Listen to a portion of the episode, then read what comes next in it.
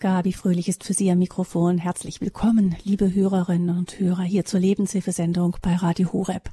Es gibt äh, wissenschaftliche Untersuchungen, die ahnen lassen, was für ein Marterwerkzeug eine Dornenkrone gewesen sein muss. Diesem Martyrium hat Jesus sich freiwillig gestellt, sozusagen als Austauschgeisel, und uns bietet er dafür die Königskrone an. Aber was bedeutet das konkret für uns? Die Dornenkrone abzulegen und die Königswürde anzunehmen. Darüber sprechen wir jetzt im fünften Teil unserer Lebenshilfereihe über das Kreuz Jesu mit der Buchautorin und langjährigen Ehe- und Familienbegleiterin Dr. Ute Horn. Sie ist uns aus Krefeld zugeschaltet. Herzlich willkommen, Frau Dr. Horn. Ja, herzlich willkommen. Äh, Dankeschön, dass Sie mich so herzlich willkommen heißen. Mhm. Und äh, ich freue mich auf die Sendung mit Ihnen. Mhm. Ja, wir sind ja schon im fünften Teil. Vielleicht ganz kurz ein Rückblick. Es ging in den ersten Teilen erstmal so grundsätzlich das Kreuz Jesu für uns, dann Umgang mit Schuld, dann um das Gewissen. Also wie entscheiden wir eigentlich, Gut und Böse, das ist ja nicht unbedingt instinktiv, haben wir auch gesehen. Also wir sehen es ja im Grunde auch im Moment ganz deutlich. Banales Beispiel. Die einen sagen, die Corona-Impfung ist die Rettung oder die nächsten sagen, sie wird uns vernichten. Also wie finden wir zu einer hörenden Gewissensentscheidung? Das war in die dritte Folge der Reihe. Dann wieder ganz aktuell die vierte Folge Krankheit und Heilung. Da haben wir darüber nachgedacht, was ist denn Krankheit in den Augen Gottes und von woher erwarten wir denn überhaupt Heilung? Wo sind Grenzen der Medizin? Welche Rolle spielen Geist und Seele? Also ganz viele Fragen wurden da angesprochen, wo das Geistliche eben ins ganz konkrete Leben mit hineinspielt. Wenn Sie, liebe Hörerinnen und Hörer, das interessiert, dann können Sie gerne im Podcast von Radio Horeb nachschauen unter horeb.org www.hora.org und dann im Podcast in der Mediathek, dann in der Sendereihe Lebenshilfe. Jetzt, heute geht es also um eine weitere Blutung Jesu, nämlich wir haben da ja zugrunde gelegt ein Buch. Vielleicht sagen Sie, Frau Horn, noch mal ganz kurz, worum es da geht, für die, die noch nicht dabei waren. Da werden ja die verschiedenen Blutungen Jesu auf seinem Leidensweg ganz bestimmten Gaben, Angeboten Gottes gegenübergestellt. Vielleicht noch mal, was ist da der Grundgedanke dahinter? Ja, also der Autor heißt Wilkin van de Kamp und der hat das Buch geschrieben, Die sieben Wunder des Kreuzes. Und ich habe das intensiv studiert und war total begeistert davon. Also er sagt, dass in den letzten 18 Stunden vor Jesu Tod am Kreuz er siebenmal geblutet hat. Zum Beispiel er schwitzte Blut, er wurde misshandelt, im Gesicht geschlagen, er wurde dann beim Verhör wieder misshandelt. Er wurde gegeißelt und jetzt heute wird ihm die Dornenkrone aufgesetzt. Also wenn man sich vorstellt, dass da 2,5 Zentimeter lange scharfe Dornen in den Kopf hineingeschlagen wurden, dann hat das wieder geblutet. Und er sagt, dass er das den verschiedenen Angeboten Gottes gegenübersetzt, was Sie eben auch schon mal erwähnt haben, nämlich der Vergebung der Sünden, der Erlösung von der Anklageschrift, der Reinigung unseres Gewissens, der Heilung unserer Krankheiten und heute kommen wir dazu der Befreiung vom Fluch. Also die Dornenkrone und die Königskrone sind im Blick heute. Jetzt sind ja Kronen kein wirkliches Symbol unserer Zeit mehr. Also die modernen Könige haben vielleicht die Königin so dezente Diademe auf dem Kopf. Es gibt so ein bisschen Kronen noch, aber es ist nicht so das Bild, was wir ja, was unser Ideal ist, außer vielleicht in irgendwelchen Glimmerzeitschriften.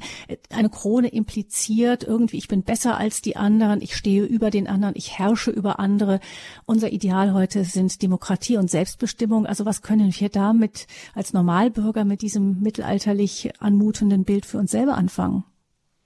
Also ich habe mittlerweile zwei kleine Enkelinnen und wenn ich sehe, wie gerne die Kronen anziehen und äh, nicht nur, wenn sie Geburtstag haben, sondern auch so, wie sie sich immer noch gerne auch kleiden als Königin, als Prinzessin, dann steht da für mich nicht eher dieser Begriff, ich herrsche über den anderen, sondern ich mache mich schön, ich habe eine Würde, ähm, ich ja, kann mich schön machen und alle können das sehen.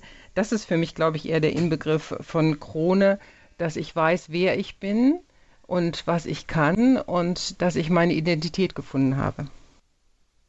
Also wenn wir da dann hinschauen, den Tausch der Dornenkrone in die Königskrone, was sind das für Bilder, die sich da auftun?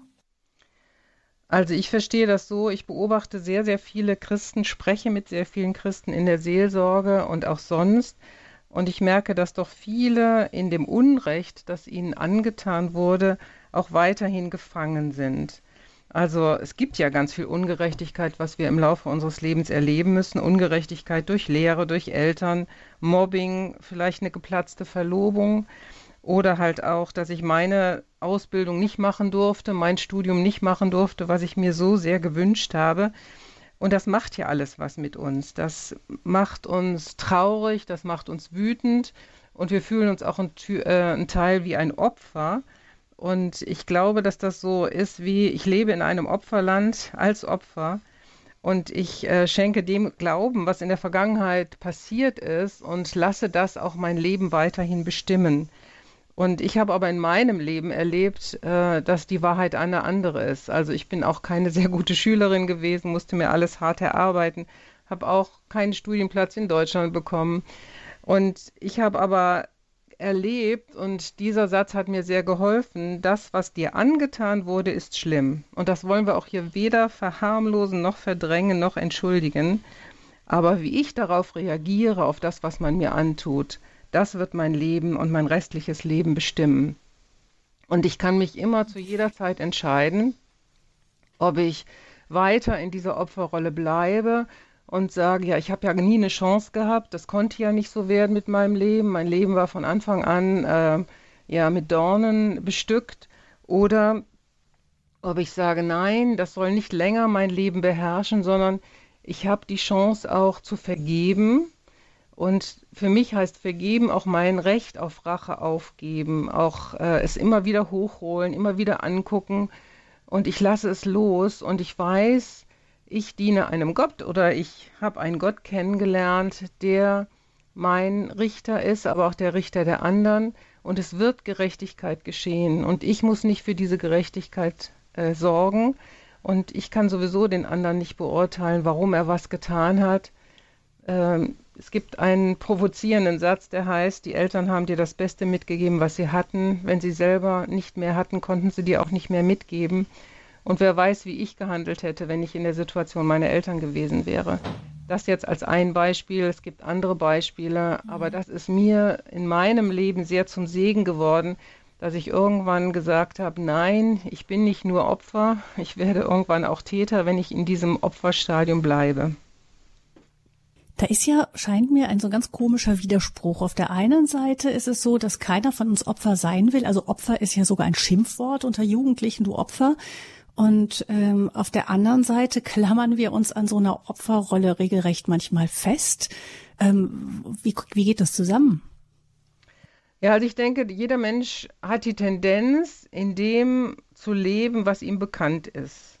Und man hat zum Beispiel Untersuchungen gemacht, dass Kinder, also sagen wir jetzt besonders Mädchen, Töchter von alkoholkranken Vätern, die sich gesagt haben, ich werde niemals einen Mann heiraten, der Alkohol liebt.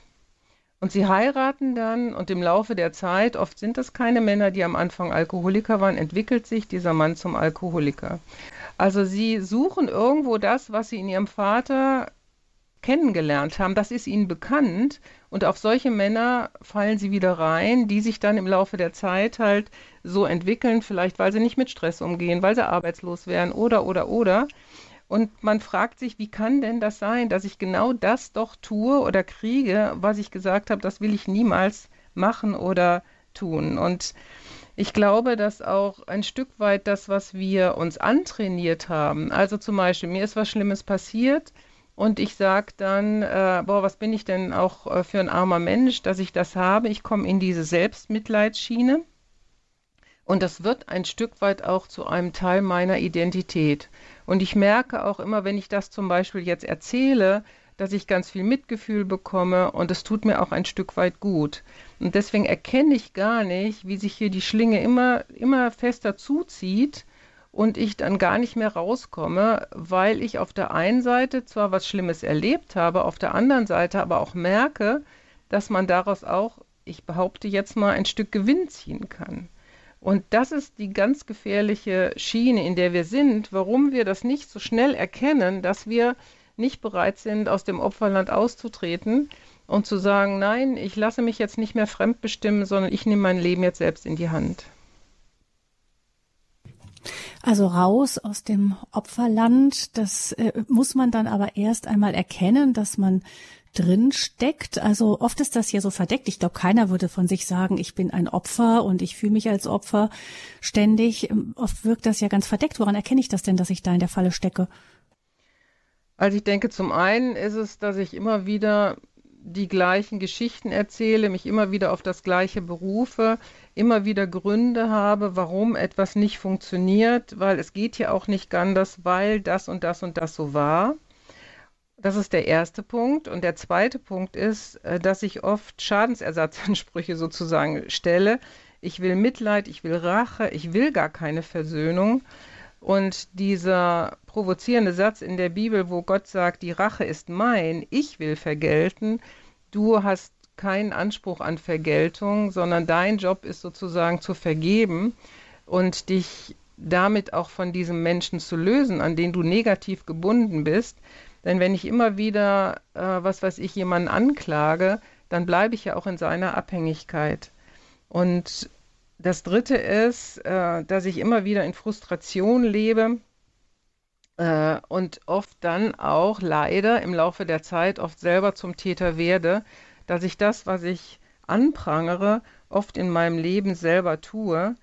Und das ist eine ganz ja, furchtbare Sache, dass letztendlich das, was ich zum Beispiel meinen Eltern immer vorgeworfen habe, ich dann, wenn ich selber dann in der Rolle der Eltern bin, auch tue und mir das oft gar nicht auffällt. Vielleicht andere mir sagen, hör mal, du entwickelst dich ja ganz wie deine Mutter oder wie dein Vater. Und ich dann vielleicht erst aufschrecke und sage, was? Das wollte ich doch niemals tun. Wie kommt das denn? Warum bin ich denn da zwanghaft praktisch gebunden, das Gleiche zu tun, was ich andere, ähm, was ich anderen vorwerfe? Und interessant ist, dass in der Bibel an einer Stelle steht, ja, was siehst du denn den Splitter? im Auge des anderen und du selber merkst äh, den Balken nicht, den du vor deinem Auge hast. Also beides ist Holz. Und ich fand das mal sehr interessant zu lesen, dass die Psychologen heute sagen, man regt sich nur über das im anderen auf, was man selber auch tut. Also das ist wie so ein Wiedererkennungswert.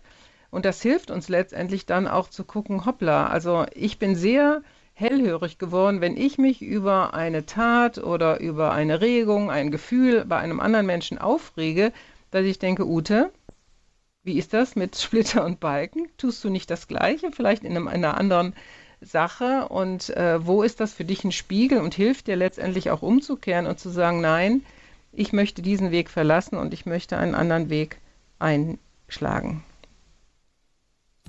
Also da lohnt es sich mal nachzugucken, ob man ja vielleicht auch immer dann, wenn man äh, selber sich irgendwie gefangen fühlt oder das Gefühl hat, nicht, nicht frei in seinem Handeln zu sein.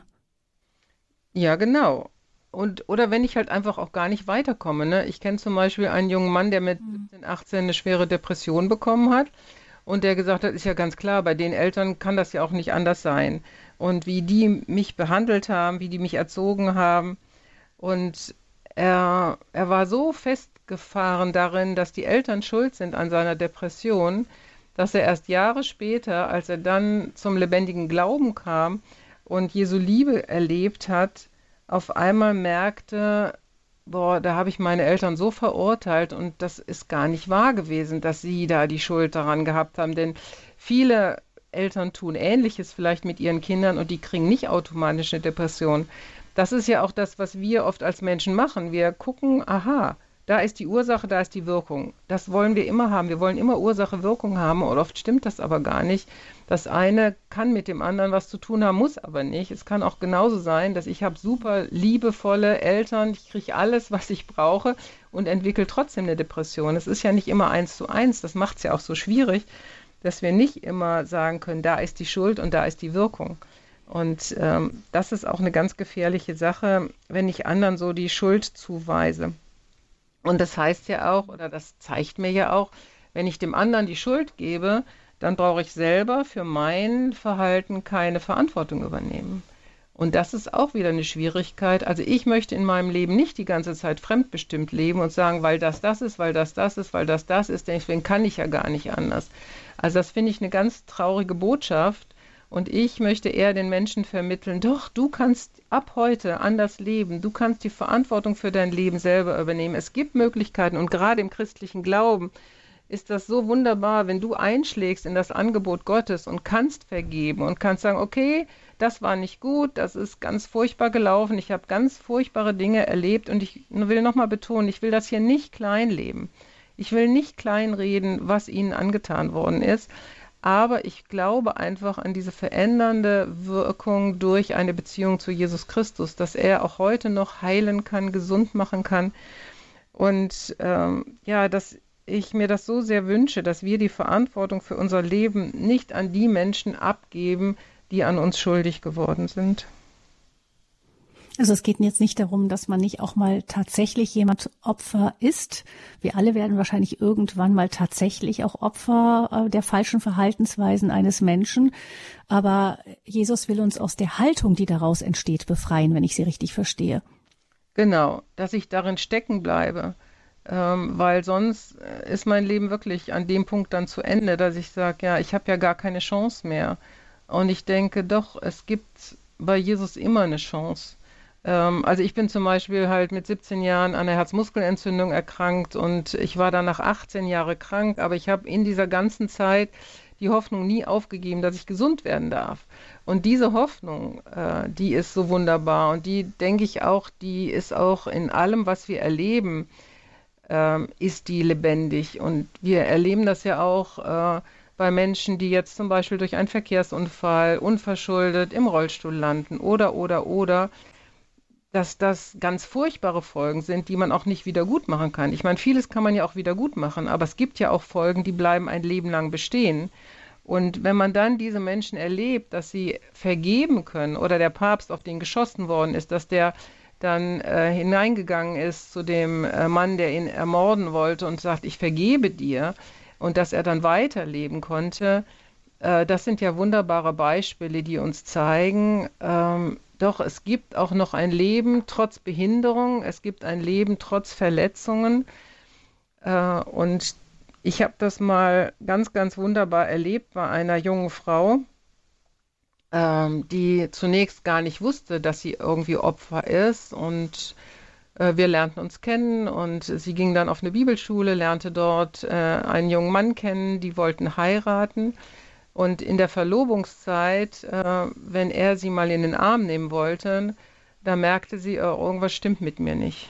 Und sie sagt, was ist denn los? Und ich liebe doch diesen Mann und ich finde so toll, dass der auch mit Jesus geht und wir wollen beide in die Mission gehen. Was ist denn nur mit mir? Und ähm, dann stellte sie halt im Laufe der Seelsorgen, der vielen Gespräche fest, dass sie als Kind wirklich ganz massiv sexuell missbraucht worden ist was sie total verdrängt hatte, total abgespalten hatte, was sie gar nicht mehr richtig wusste, was aber dann nicht nur durch die Symptome, sondern auch so ihr auf einmal ganz klar wurde. Und dann hat sie zu dem jungen Mann gesagt, ich möchte die Verlobung lösen, weil ich kann mir nicht vorstellen, dass das so geheilt wird, dass ich mit dir mal schlafen kann, dass wir Kinder kriegen können. Und ähm, das, äh, das will ich dir nicht zutrauen und zumuten und ich bitte dich, such dir eine andere Frau. Und dieser junge Mann sagte aber, nein, ich will mit dir den Weg der Heilung gehen, ich liebe dich und äh, wenn es ein Leben lang dauert und ich nie mit dir schlafen werde, möchte ich trotzdem dein Ehemann sein. Das ist natürlich ganz großartig, äh, wenn man so einen Menschen trifft. Aber mittlerweile habe ich viele, viele Männer auch kennengelernt, die diesen Weg der Heilung mit Frauen gegangen sind, die sexuell missbraucht worden sind. Auch wenn das dramatisch ist, dass sie praktisch das tragen müssen, was andere Männer falsch gemacht haben. Und ich habe dann diese Geschichte weiterverfolgt. Äh, sie äh, haben dann geheiratet und sie hat mir dann gesagt, Weißt du, Ute, es gibt einen Unterschied zwischen Realität und Wahrheit. Die Realität ist, dass ich sexuell missbraucht wurde und das kann ich auch nie ändern, das wird auch nie rückgängig gemacht. Aber die Wahrheit ist eine Person und das ist Jesus Christus. Und er kann mir helfen zu vergeben, er kann mich heilen im Laufe der Zeit. Und ich hänge mich einfach an diese Wahrheit, an Jesus Christus. Und ich durfte das erleben in meinem Leben dass er schon viel geheilt hat und ich bin überzeugt, dass er auch weiter den Heilungsprozess mit mir gehen wird. Und ich hatte die Tränen in den Augen, wie sie mir das sagte, weil so habe ich das noch nie gesehen. Aber Jesus stellt sich ja dar als die Wahrheit, dass er eine Person ist. Und ich fand das ein wunderbares Zeugnis für Jesus Christus, diese, diese beiden Menschen begleiten zu dürfen. Hm. Da fällt mir ein, dass man ja gerne sagt, dass die ähm, das Kreuz, und da sind wir wieder beim Kreuz, aus den zwei Balken besteht. Und man könnte sagen, vielleicht ist die Realität ähm, der Horizontalbalken. Mhm. Und wenn der alleine steht, da ist noch keine Erlösung, erst wenn der vertikale Balken, nämlich die Wirklichkeit Gottes, da hineingeht und äh, vielleicht in diese reine Realität durchkreuzt, dann, dann kann sich, dann kann wirklich etwas heil werden. Ja, ich finde, dass, das, dass Sie das sehr, sehr schön so nochmal uns vor Augen geführt haben. Ich meine, auch auf der vertikalen Ebene, auf der horizontalen Ebene, entschuldigen Sie, ähm, gibt es ja die Fähigkeit, die in jeden von uns hineingelegt ist, der Resilienz nennt man das. Das ist die Fähigkeit, nach Traumata wieder aufzustehen. Also wenn man sich einen Baum vorstellt, der im Sturm umknickt, dann ist die Fähigkeit, sich wieder aufzurichten, wenn der Sturm vorbei ist, das ist Resilienz. Und in jedem von uns, das haben wir auch schon erlebt, dass wir furchtbare Dinge erlebt haben und gedacht haben, die Welt geht unter und das wird nie wieder was und wir werden nie wieder lachen, wir werden nie wieder Freude haben, zum Beispiel nach einer geplatzten Verlobung oder äh, dass man keinen Studienplatz bekommen hat, dass man arbeitslos geworden ist, dass man eine schwere Krankheit hatte, dass man ein Kind verloren hat. Also wirklich richtig tiefe Traumata. Und man hat gedacht, das wird nie wieder was, ich werde nie wieder lachen können. Und wir haben dann gemerkt, im Laufe der Zeit konnte ich mich wieder aufrichten und ich habe auch begriffen, dass zum Beispiel jetzt mein Kind, was gestorben ist, das wünscht sich ja nichts Sehnlicheres, als dass ich trotzdem ein fröhliches Leben weiterführe. Und das wäre ja total traurig, wenn es mitkriegen müsste, dass ab dem Zeitpunkt des Todes des Kindes für meine Mutter, für meinen Vater, für meine Geschwister das Leben zu Ende ist und sie nie wieder lachen das wäre eine noch viel größere Strafe. Und deswegen glaube ich, ist das so wichtig, dass wir auch diese Resilienz vor Augen haben und dass wir das auch dürfen, uns auch erlauben. Also ich kenne Menschen, die, äh, denen wurde hinterher gesagt, ja, wie kannst du denn wieder lachen, wo dein Kind gestorben ist? Ja, aber ich bitte Sie alle, liebe Zuhörer, soll denn dann das Leben zu Ende sein? Das ist genau wie wenn mein Ehemann stirbt, meine Ehefrau heißt das damit, ich muss jetzt ein Leben lang trauern und darf keine Freude mehr erleben? Das ist doch bestimmt nicht im Sinne Gottes. Er hat uns diese Fähigkeit gegeben, nach schweren Traumata wieder aufzustehen oder die Menschen nach dem Krieg. Ja, was haben die alles erlebt? Und sie sind aufgestanden, haben gesagt, nein, jetzt gerade. Und diese Fähigkeit ist in jedem von uns. Und wenn die sich noch kombiniert mit, äh, mit der Stärke, die Gott uns geben will, mit der Hilfe, die er uns anbietet, in der Möglichkeit zur Vergebung, in der Möglichkeit Heilung zu finden, zum Kreuz zu gehen, auch die eigene Schuld zu bekennen und frei zu werden von dem Rucksack, den wir immer wieder tragen, dann kann unser Leben doch auch wieder neu gelingen und eine neue Tiefe erleben. Wir sprechen hier in der Lebenshilfesendung mit der Buchautorin und langjährigen Ehe- und Familienbegleiterin Ute Horn über das Kreuz Jesu, in unserer Reihe über das Kreuz Jesu heute über die Dornenkrone und die Königskrone. Wir sollen die Dornenkrone, wir dürfen sie abgeben und Jesus hat sie für uns getragen. Wir dürfen von ihm die Königskrone empfangen. Was bedeutet das für uns? Das ist das Thema hier in der Lebenshilfesendung bei Radio Horeb. Wir sprechen gleich weiter noch mit Frau Horn darüber, was das Thema Fluch noch in diesem ganzen Bereich zu suchen hat, nämlich in dem Buch, das eine Vorlage für die Gedanken dieser Sendung ist, ist die Dornenkrone und die Königskrone sind der Befreiung vom Fluch zugeordnet. Darüber sprechen wir gleich weiter mit Frau Horn.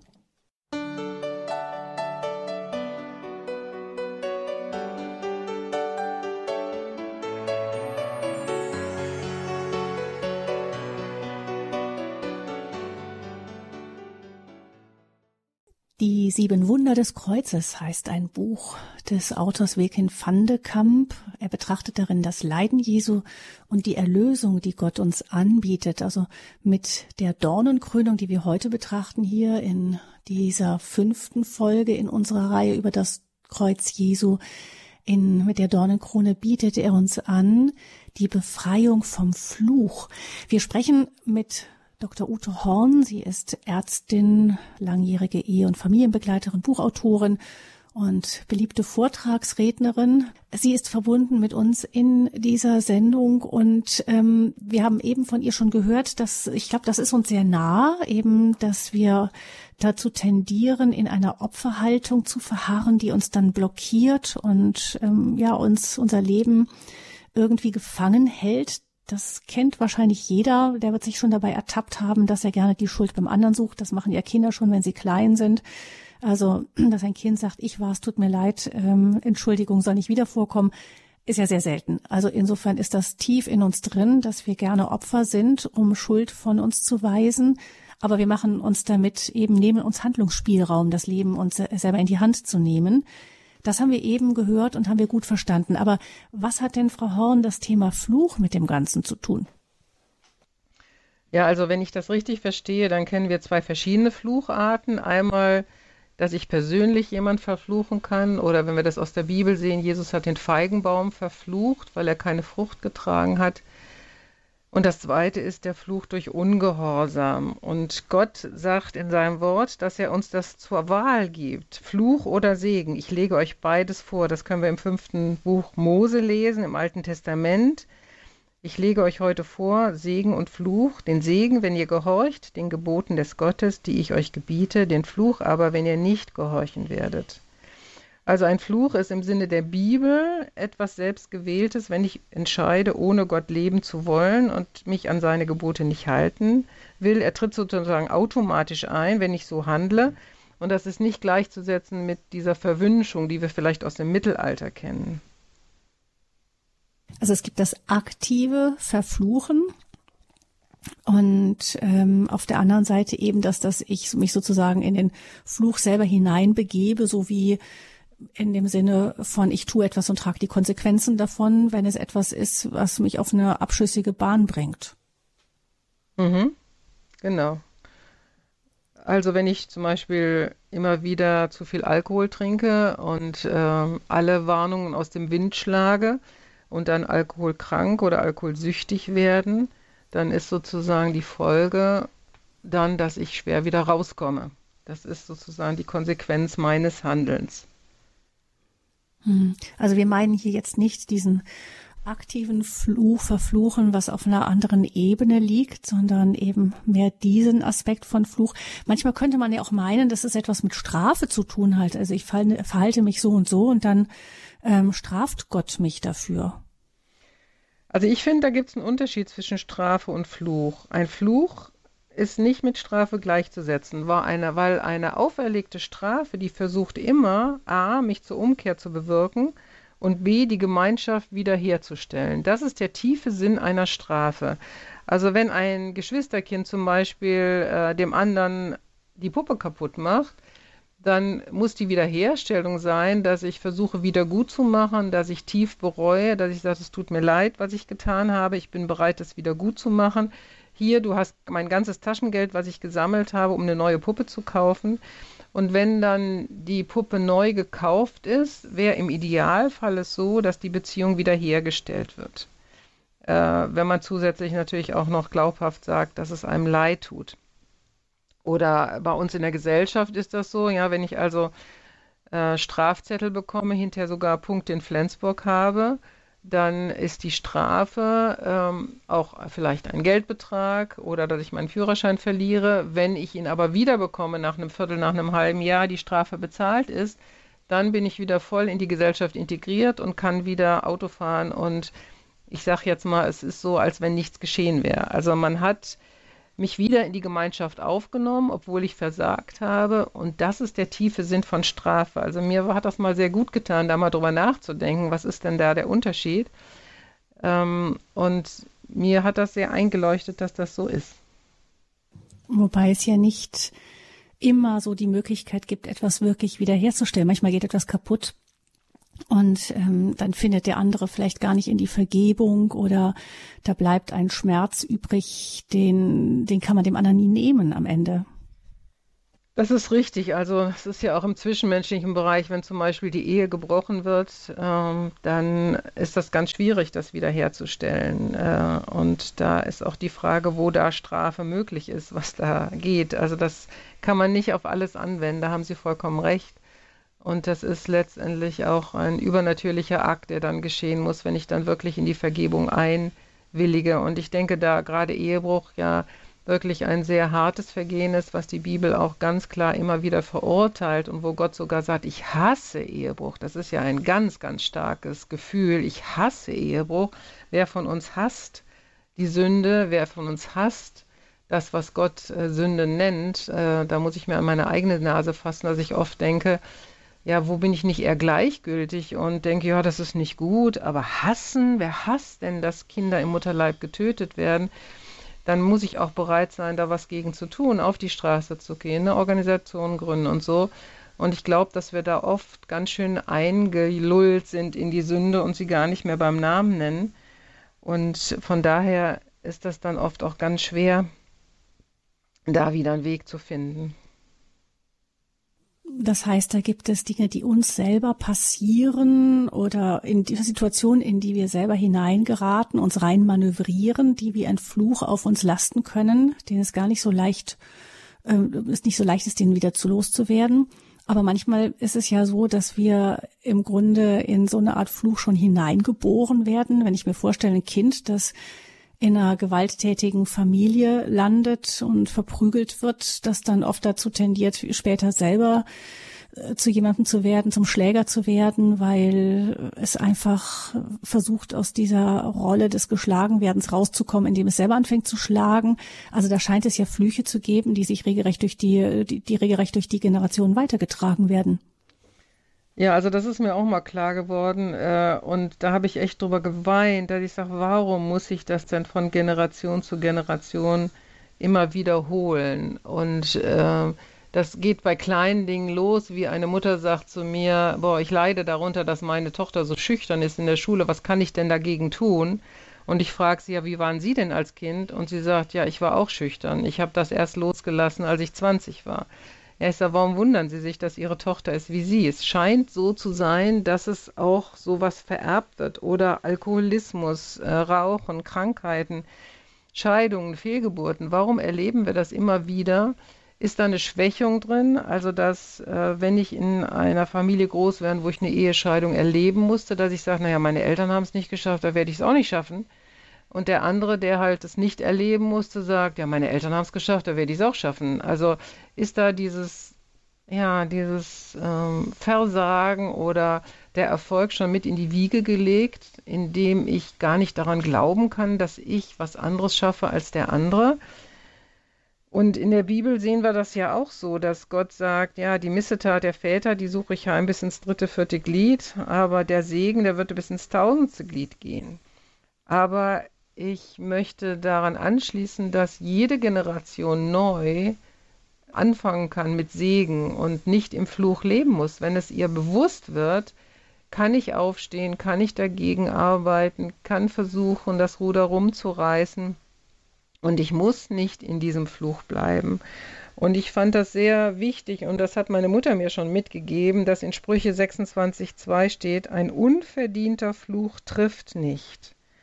Also das auch für alle die, die jetzt vielleicht ganz große Sorge und Angst kriegen bei dieser Se äh, Sendung und sagen, ah, wo habe ich denn noch Schuld oder wieso trifft mich jetzt ein Fluch oder so. Also ein unverdienter Fluch trifft nicht. Also das, das tröstet mich immer, äh, dass ich, ähm, ja, nicht jeder kann mich einfach verfluchen und ich habe gar keine Chance sondern wenn ich an Gottes Hand bleibe und sage, ich möchte dein Kind sein, ich möchte in deinen Geboten sein, mach mich darauf aufmerksam, wo ich es nicht bin. Ich bin bereit, um Vergebung zu bitten, ich bin bereit, Buße zu tun, umzukehren, dass ich dann im Segen Gottes laufe. Und dann gibt es ja auch noch so diese, diese Ketten an immer gleichen ähm, Erfahrungen, die wir auch aus unserem eigenen Leben kennen. Wenn man einmal mal gescheitert ist äh, mit einer Bewerbung und dann scheint das sich wie so ein Fluch durchzuziehen, passiert mir immer wieder oder ich werde immer wieder von der Freundin verlassen und die nächste auch und die übernächste auch oder ich ähm, Genau, also solche Ketten von immer wieder schlechten, gleicher schlechter Erfahrung im eigenen Leben, das gibt's ja auch manchmal. Ja, also ich habe das zum Beispiel erlebt, dass ich ja fünf Fehlgeburten durchleben musste. Und die waren alle in der elften Schwangerschaftswoche. Und da kann man natürlich auch an einen Fluch denken. Warum ist das denn so, dass ich immer wieder durch diese Dinge durch muss? Und interessanterweise habe ich dann, als ich die dritte Fehlgeburt durchlitten habe und im Krankenhaus lag, hat mir jemand ein Buch mitgebracht von äh, Derek Prinz. Das ist ein sehr bedeutender Bibellehrer. Und er hat ein Buch geschrieben, Segen oder Fluch, Sie haben die Wahl. Ich habe das Buch damals verschlungen und er sprach darin, dass man auch sich selber Flüche auferlegen kann. Und wir sollten sehr vorsichtig sein mit dem, was wir sagen, weil Gott hat praktisch nur durch ein Wort gesprochen und es geschah. Ja, er sagte, es werde Licht und es ward Licht. Also in dem, was wir sagen, ist eine sehr große Autorität. Und je länger wir auch mit Gott leben, desto mehr haben wir auch diese Autorität, dass durch das, was wir sagen, ganz viel geschieht.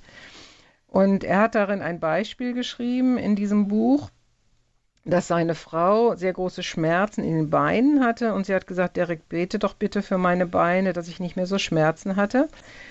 Und dann hat er dafür angefangen zu beten und auf einmal hatte er den Eindruck, dass sie solle etwas zurücknehmen, was sie einmal über ihre Beine ausgesprochen hätte. Und sie erinnerte sich dann, dass sie zu Highschool-Zeiten, also als sie Teenager war, gesagt hatte, ich hasse meine Beine. Und ich denke, da können wir alle mit, der eine sagt, ich hasse meine Sommersprossen, ich hasse mein Gewicht, ich hasse, was weiß ich, äh, meine verschiedenfarbenen Augen. Also man kann ja vieles an sich nicht mögen und das vielleicht auch so aussprechen. Und sie hat dann Buße darüber getan, dass sie zu Gott gesagt hat, ich hasse meine Beine. Und dann ließen die Schmerzen nach.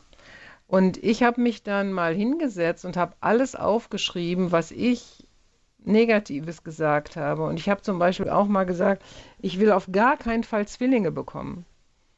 Und ähm, irgendwie, die Mediziner sagen ja, es gibt psychosomatische Reaktionen. Also meine Psyche hat großen Einfluss an meinen Körper. Ich habe zum Beispiel jetzt erlebt, dass eine junge Frau äh, musste mit ansehen, wie ihre Schwester sehr, sehr krank wurde. Und das ging auf Leben und Tod. Und sie wollte aber zur gleichen Zeit eigentlich äh, ein Baby erwarten. Und es ist alles in Ordnung bei ihr und bei ihrem Mann. Und der Arzt sagt, ich kann nicht verstehen, warum sie nicht schwanger werden. Und äh, nach einem Jahr war sie immer noch nicht schwanger. Und die Ärzte sagen immer so ein Jahr versuchen und dann gucken wir mal, was noch ist. Und ja, und dann ging es der Schwester langsam besser. Und dann wurde sie schwanger. Und sie sagte, weißt du, ich glaube, ich habe meinem Körper signalisiert, das schaffst du jetzt nicht auch noch ein Baby kriegen und für deine Schwester sorgen. Und dann hat der Körper sich einfach verweigert, schwanger zu werden. Und ich glaube daran, dass es sowas gibt. Es gibt viele, viele Beispiele, viele Geschichten darüber. Und so kann es natürlich auch sein, wenn ich so vehement Dinge nicht will, dass sich mein Körper dann auch ein Stück drauf einstellt. Das wird nicht eins zu eins sein, das wird auch nicht immer so sein, dass ich rauskriege, warum, wie, was ist. Aber es gibt immer wieder Geschichten und eine Geschichte, die hat mich auch sehr aufhorchen lassen dass äh, ein Ehepaar Sandford, das sind amerikanische Seelsorger, die ich auch persönlich kennengelernt habe, die haben erzählt, dass eine junge Frau zu ihnen kam, die schon mehrere Söhne hatte. Nee, mehrere Töchter hatte, Entschuldigung, aber keinen Sohn das Leben geschenkt hat. Und dann haben sie gefragt, wie war denn deine Beziehung zu deinem Vater? Hast du noch Brüder? Und hat sie gesagt, ja, das war ganz schlimm. Ich hatte keine gute Beziehung zu meinem Vater und auch zu meinen Brüdern nicht. Und die haben mich immer schikaniert. Und ja, dann wurde sie dahin erinnert, dass sie an einem Fluss entlang ging und Steine genommen hat und mit den Steinen ganz vehement ins, äh, das in den Fluss geworfen hat. Die Steine hat gesagt, ich werde niemals einem Sohn das Leben schenken. Niemals werde ich einem Sohn das Leben schenken, weil sie so verletzt war von dem Vater und den Brüdern. Und dann hat das Ehepaar Sandford gesagt, wärst du denn bereit, deinem Vater und deinen Brüdern zu vergeben und diesen Fluch zu lösen, den du selbst über dein Leben ausgesprochen hast? Und dann hat sie das unter Tränen gemacht und sie durfte erleben, dass sie danach einem Sohn das Leben schenkte. Das mag vielleicht für manche sehr, eine sehr schwierige Geschichte sein. Und ich sage auch nicht, dass das immer so ist, wenn Sie jetzt keine Töchter oder keine Söhne haben. Aber zumindest glaube ich, ist es wert, da mal drüber nachzudenken. Und interessant ist zum Beispiel in meinem Fall jetzt, dann habe ich gesagt, Jesus, es tut mir leid, dass ich gesagt habe, ich will ich will keine Zwillinge haben. Und wir haben dann nochmal Zwillinge angenommen. Also als angenommene Kinder haben wir Zwillinge bekommen. Ich habe zwar nicht selber welche ausgetragen, aber ähm, das fand ich schon eine sehr interessante Erfahrung. Und so habe ich viele, viele Dinge gesagt. Und ich habe dann hinterher zu, äh, zu, Gott gesagt, es tut mir leid, dass ich so viel Negatives auch sage. Äh, oder mir immer wieder gesagt habe, ich bin dumm, aber fleißig. Ich bin dumm, aber fleißig. Oder ich, ich kann keine Technik. Technik kann ich einfach nicht. Ja, was mache ich, wenn ich immer wieder sage, das kann ich alles nicht, das ist nicht meins? Dann übe ich nicht, dann werde ich nicht besser und ich bleibe schlecht. Und ich glaube, das ist so eine Botschaft, die vielleicht heute Morgen auch ins Land soll, dass wir uns nicht selber ständig Flüche auflegen, indem wir negative Dinge über uns mhm. sagen. Und ich glaube, da sind wir alle Meister drin. Ja, ja, und das fängt schon von Kindesbeinen an. Wir sprechen über die Dornenkrone, die wir abgeben dürfen und gegen die Königskrone eintauschen dürfen. Hier in der Lebenshilfesendung bei Radio Horeb.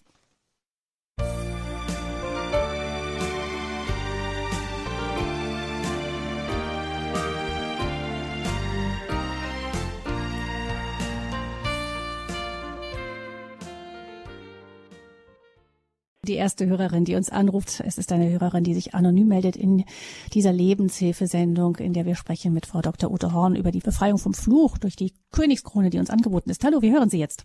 Ja, hallo, guten Tag. Ich habe eine Frage und zwar, ich habe, ähm, sage ich mal, eine schwere Kindheit gehabt. Ähm, ich habe, also von meinen Eltern wurde es zwar sehr gut behandelt, aber in unserem zu Hause gab es zwei schwere Krankheitsfälle und ich habe darunter gelitten. Und ähm, ich habe diese, diese Situation immer mit mir getragen, bis ich einmal selber krank wurde. Und dann habe ich mir gedacht, nee, also ich muss die Beziehung zu meinen Eltern ändern, weil es mir schlecht tut. Und dann habe ich angefangen, meine, meine Beziehung zu denen zu ändern. Also es gab, ich habe, sage ich mal, immer nachgegeben und immer ähm, habe ich gesagt, nein, ich möchte keinen Streit zu Hause.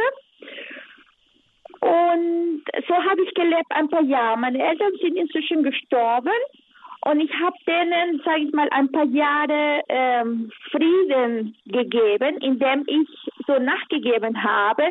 Jetzt habe ich aber Schulgefühle. Ich habe Schulgefühle, dass ich in meiner Kindheit äh, nicht das Verständnis für meine Eltern aufgebracht habe. Dann wollte ich fragen, was ich jetzt tun kann, um äh, diese, äh, das, mhm. ähm, das sehr noch an mir, also weil ich das Gefühl habe, ich war ein schlechtes Kind, weil ich meinen Eltern damals nicht verstanden habe. Mhm. Hören wir Frau Horn dazu? Ja, also erstmal möchte ich Ihnen sagen, als Kind mussten Sie sich schützen und es ist nicht Ihre Aufgabe, die Eltern zu verstehen, weil Sie waren ja noch nie Eltern. Also ich fand das einen sehr guten Satz dass man sagt, bei Teenager-Eltern ist es so, dass die Teenager-Eltern müssen die Teenager verstehen, weil sie waren schon mal Teenager. Die Teenager können nicht die Teenager-Eltern verstehen, weil sie waren ja noch nie in der Lage. Es ist eine absolute Überforderung von einem Kind zu erwarten, dass das Kind die Eltern versteht. Das kann es nicht. Und das war richtig, wie sie gehandelt haben. Als Kind haben sie keine anderen Möglichkeiten, als zu versuchen, da zu überleben und selber für sich zu handeln. Von daher möchte ich Ihnen da die Schuldgefühle nehmen. Und äh, das heißt nicht, dass Sie ein schlechtes Kind waren. Und umgekehrt kann man aber, wenn man trotzdem sagt, ja, aber das und das konkret, vielleicht hätte ich anders machen können, kann es auch nicht wieder gut machen. Ich bringe dir das jetzt in die Vergebung. Ich bitte dich, dass du mich aus dieser Schuld entlässt. Also das würde ich sagen, sind die beiden Dinge. Also A, Bitte verurteilen Sie sich nicht, wie Sie als Kind gehandelt haben. Sie hatten keine andere Möglichkeit. Es war auch in Ordnung, wie Sie als Kind gehandelt haben. Ein Kind muss nicht die Eltern verstehen. Das kann es gar nicht. Können Sie das nachvollziehen? Ja, ich kann das nachvollziehen. Aber das heißt jetzt, also ich würde jetzt um Vergebung bitten gegenüber dem lieben Gott. Soll ich mich an einen Priester wenden oder wie soll ich das, äh, soll ich das über die Beichte abschließen oder? Das können Sie machen. Sie können das, also in der Bibel steht, wir können uns direkt an Gott wenden oder wir können das auch im Beisein von einer anderen Person machen, zum Beispiel dem Priester.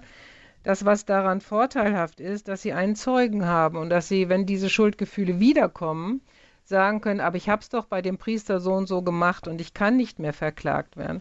Weil in der ja. Bibel steht, es gibt halt auch einen Verkläger, das ist Satan, der versucht immer wieder uns klein zu machen und zu sagen, ach du bist nichts, du kannst nichts und du bist immer schuldig. Und dann kann ich aber sagen, nein, an dem Tag habe ich es gemacht und der Priester ist mein Zeuge. Und ich lasse lass mir jetzt nicht wieder einreden, dass ich schuldig bin. Das ist auch der ganz große Vorteil, wenn ich es mit einer anderen Person mache. Ach ja, genau, das kann ich dann tatsächlich machen. Ja, vielen Dank für den Tipp. Danke für Ihren Anruf. Danke, ja, alles Gute. Ja. ja, für uns die Beichte auch als der Ort, wo wir wirklich unsere Schuld bei Gott auch ablegen können. Danke für den Anruf. Frau Osei ruft uns aus Hamburg an. Sie ist die nächste hier in der Runde. Frau Osei, guten Tag.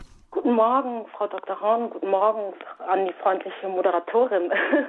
Ein sehr großes Vergelt's Gott für die Sendung. Ähm, die spricht mir direkt ins Herz. Und ich habe folgendes Anliegen. Ich habe jetzt nur halb den Beitrag meiner Vorrednerin gehört, aber es geht auch um das kleine innere Kind sozusagen, das ähm, viele falsche Glaubenssätze entwickelt hat. Und ein besonderer, wo ich ähm, ein bisschen überfordert bin, den wirklich vor Jesus zu legen oder einfach wirklich den durch seine Liebe sozusagen auflösen zu lassen. Und da wäre auch meine Frage, ähm, ob es da sozusagen ein Übergabegebet gibt oder wie wirklich diese Versöhnung auch ähm, stattfinden kann, weil der Groll sozusagen ist nicht mehr da, weil vom Kopf her weiß ich das, aber ich merke, es ist noch nicht in meinem Herzen und das sorgt heute noch für große Probleme. Mhm. Haben Sie denn schon mal mit einem Seelsorger oder einem Priester gesprochen? Ja, also, also noch, ich glaube, es war halt sehr noch nicht so vom Verstand her, also vom Herzen her erfasst, ja. dass ich das, glaube ich, noch nicht so, ähm, hier oben im Norden, sag ich mal, mhm. ähm, Seelsorger zu finden für eine geistliche Begleitung zum Beispiel. Ne?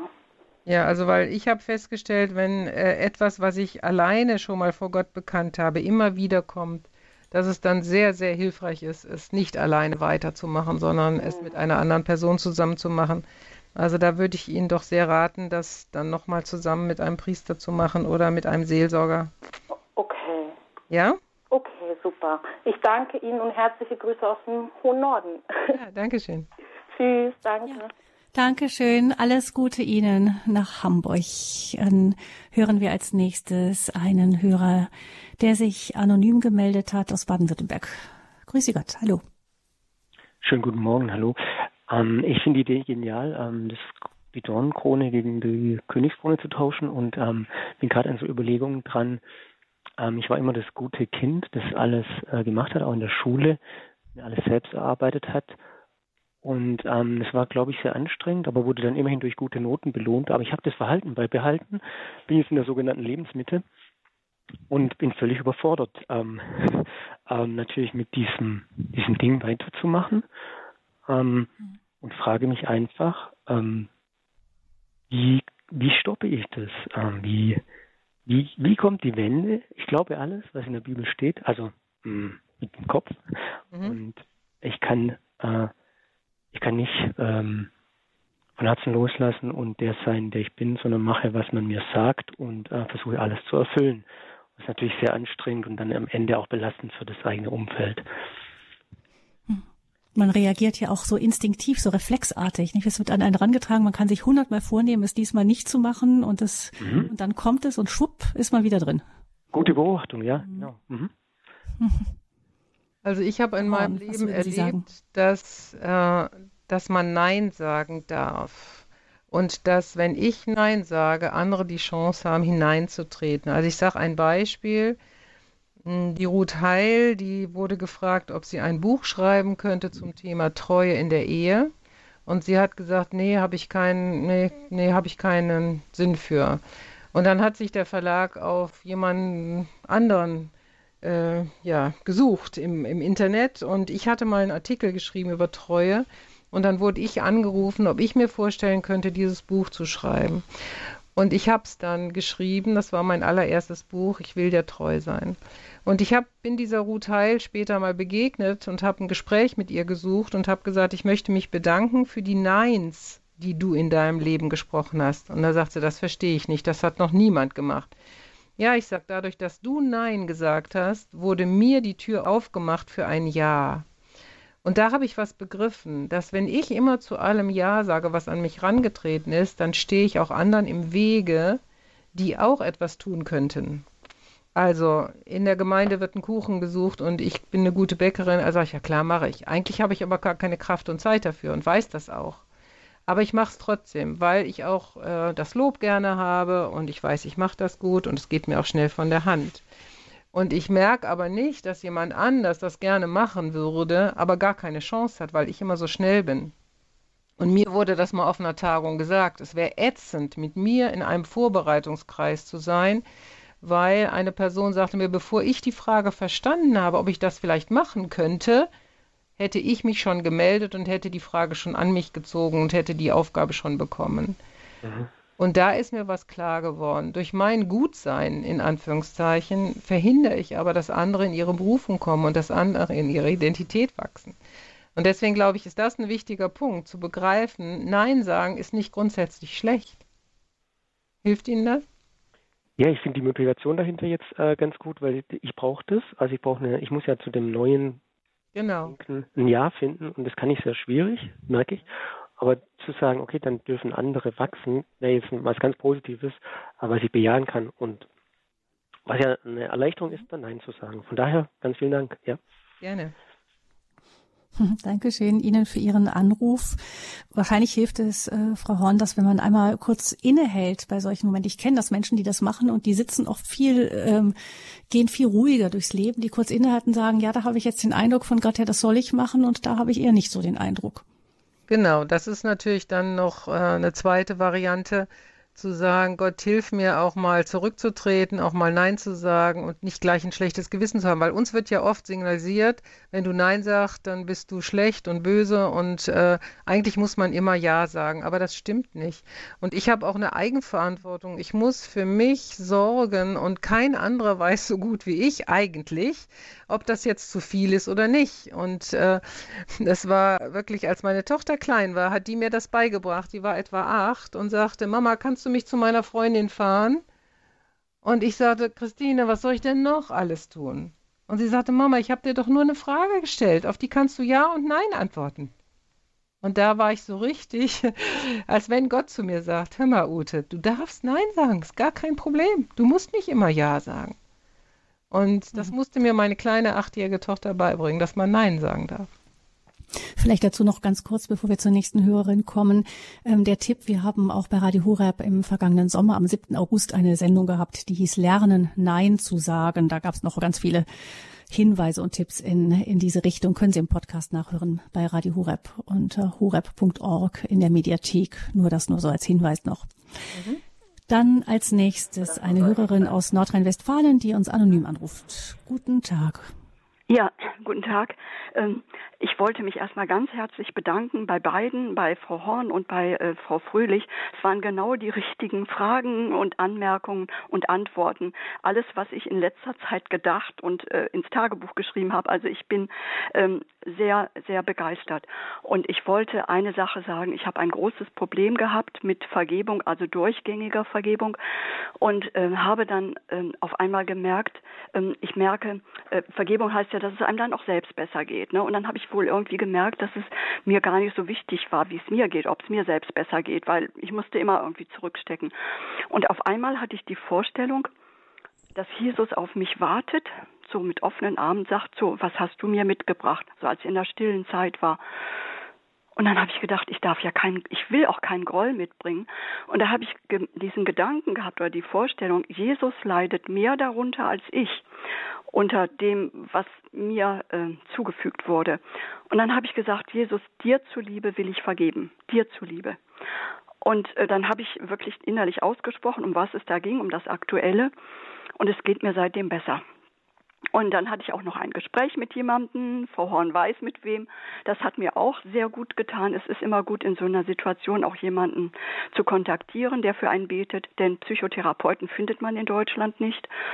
Und ähm, dann das wollte ich einfach nur sagen. Es ist gut innezuhalten und sich vorzustellen, dass Jesus, wer Jesus eigentlich ist, dass Jesus liebt. Und Jesus will aus Liebe zu uns, dass wir vergeben. Und es tut ihm gut, es ist für ihn gut, wenn wir vergeben. Und das war für mich innerlich der Schlüssel. Und dann noch zu dem Thema Wahrheit. Also ich neige sehr dazu, ähm, immer die Wahrheit zu wollen. Und dann habe ich gedacht, das kann aber auch eben eine kränkende Wahrheit sein. Und dann ist mir eingefallen, der Heilige Geist ist ja der Geist der Wahrheit und des Trostes. Und dann habe ich gedacht, ja, er ist die tröstliche Wahrheit. Und alle Wahrheit, die ich so in meinem Leben finde, über die ich Groll habe, ne, weil das ja meistens negative Wahrheiten sind, dass ich mir jetzt gesagt habe, dahinter gibt es eine andere Wahrheit, eine größere Wahrheit. Das ist die Wahrheit des Heiligen Geistes. Und deshalb will ich jetzt so und so denken oder handeln. Und das ist das, was ich sagen wollte, auch zu den zwei vorigen Anrufern, die sagen, sie hätten es im Kopf, aber noch nicht im Herzen. Und ich habe gemerkt, ich habe alles im Kopf, ich weiß alles. Ich habe äh, Religionswissenschaft studiert, auch privat zu Hause und so. Ich habe alles im Kopf. Und warum kommt es nicht ins Herz? Und das ist, man muss einfach stille halten. Man darf nicht im Hamsterrad weitermachen. Man muss innehalten und sich innerlich Jesus vorstellen. Und ja, das wollte ich nur sagen. Mhm. Ja, vielen Dank äh, für Ihren Hinweis. Vielleicht doch noch kurz gesagt, das ähm, ist, also über, bei Radio Horeb habe ich den Eindruck, dass wir viele gute Therapeuten auch in den Sendungen haben, die da Großes tun auch, es ist sicher nicht immer leicht, denjenigen zu finden vor Ort, der passt, aber so ganz, äh, Frau Horn, ich denke, es ist ein Weg beides. Es ist die, die geistige Ebene, die für uns Christen unendlich wichtig ist und wirklich mehr ist als noch ein, ein Gang mehr im Auto, sondern sehr viel mehr, wirklich nochmal eine ganz andere Dimension, die in das Leben reinbricht und vieles möglich macht, was vorher unmöglich schien. Aber ähm, der therapeutische Weg hat auch auf der vertikalen Ebene durchaus auch seine Richtigkeit. Ja, ich denke, was, was die Hörerin sagen wollte, ist, dass es sehr, sehr schwer ist, in Deutschland mhm. Therapeuten zu finden, die auch zeitnah Zeit haben, weil es ist ja oft so, dass man erst in einem halben Jahr oder sogar einem Jahr einen Termin kriegt und dass das schwierig ist, wenn man gerade jetzt bricht ein Problem auf und man möchte gerne Hilfe haben und das ist schwierig. Und dann natürlich auch, äh, ob die Chemie stimmt, ob man mit dem anderen mhm. kann. Und wenn man dann vielleicht auch noch sagt, ja, ich würde aber auch gerne nur zu einem Therapeuten gern, der auch Jesus Christus äh, im Mittelpunkt seiner, seiner Therapie hat, äh, dann wird es noch mal schwieriger. Also von daher, glaube ich, war das so zu verstehen. Mhm. Und äh, wichtig ist natürlich, was sie auch sagt, die persönliche Begegnung mit Jesus innezuhalten, ihm die Möglichkeit zu geben, zu einem selber zu sprechen, was wir ja oft gar nicht aushalten. Und dass sie da nochmal so Bahn bricht und sagt, setz dich doch einfach mal hin und stell dir mal vor, Jesus ist da und was würde er dir denn jetzt sagen? Oder vielleicht sogar zu erleben, dass er wirklich in dem Moment in meine Gedanken hineinspricht. Oder halt, indem ich die Bibel aufschlage und mir auf einmal etwas deutlich wird. Und das, was sie sagte mit der, äh, mit der tröstlichen Wahrheit, die hinter der Wahrheit steht, das ist letztendlich genau das Gleiche, was, was ich versuchte auszudrücken in dem Unterschied von Realität und Wahrheit. Ne, wenn man sagt Wahrheit und tröstliche Wahrheit, und ich sagte Realität und Wahrheit. Äh, da hat sie das nochmal sehr schön äh, bestätigt, mhm. was wir vorher gesagt haben. Von daher war das sehr schön ergänzend und nochmal bestätigend. Ja, vielen Dank für Ihren Anruf und eben auch mit dem Hinweis, wenn wir immer nur rennen, dann kommen wir aus den Reaktionsmustern nicht heraus. Man muss innehalten, mhm. um alte Reaktionsmuster zu durchbrechen. Nochmal ein wichtiger Hinweis. Danke dafür. Dann hören wir eine letzte Hörerin, die uns aus dem Norden Deutschlands anruft, ebenfalls ohne ihren Namen zu senden. Auch ein Hallo an Sie. Ja, guten Morgen, Frau Horn. Äh, ich möchte noch ein Zeugnis geben, möchte es auch bestätigen mit den Flüchen. Also ich habe sehr geschimpft als Teenager über meine Periode und die war mit 28 wirklich weg. Mhm. Und äh, Gott sei Dank hatte ich meine Kinder vorher noch gehabt, also ja, mit 28. Das möchte ich nur ein Zeugnis geben und das hat sich wirklich bewahrheitet, möchte es nur bestätigen noch einmal. Mhm. Mhm. Gut, Dankeschön. Ja, bitteschön. Alles Gute. Ende noch ja. mitgegeben haben. Es lohnt sich also darüber nachzudenken, was wir über unser Leben gesprochen haben und ähm, und was, wo wir Bindungen haben, die uns ungut fesseln nach wie vor. Vielen Dank, Frau Dr. Ute Horn, für diese Sendung zum Thema das Kreuz Jesu von der Dornenkrone zur Königskrone Danke auch unseren Hörern, die sich wieder rege beteiligt haben. Nochmal der Hinweis auf die ersten Sendungen aus dieser Serie.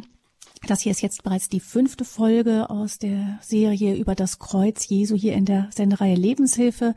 Und Sie können auch die vorherigen Folgen gerne nachhören in der Mediathek bei Radio Horeb unter horeb.org, Sendereihe Lebenshilfe, Leben in Beziehungen. Oder Sie bestellen eine CD unter 08328 921 120. Da können Sie auch die vorherigen CDs oder auch dann später die ganze Reihe gerne bestellen unter 08328 921 120. Vielen Dank fürs Zuhören, sagt Gabi Fröhlich und äh, Frau Horn sagen wir, lassen wir nochmal das Wort am Schluss für einen kurzen Gedanken zum Abschluss.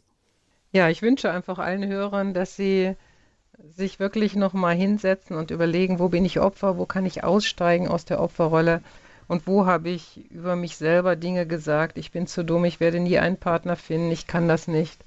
Und wo sie heute eine Entscheidung treffen können, das war das letzte Mal, dass ich das gesagt habe. Dann ein herzliches Dankeschön, auch Ihnen noch einen gesegneten Tag. Gerne. Danke, Frau Fröhlich.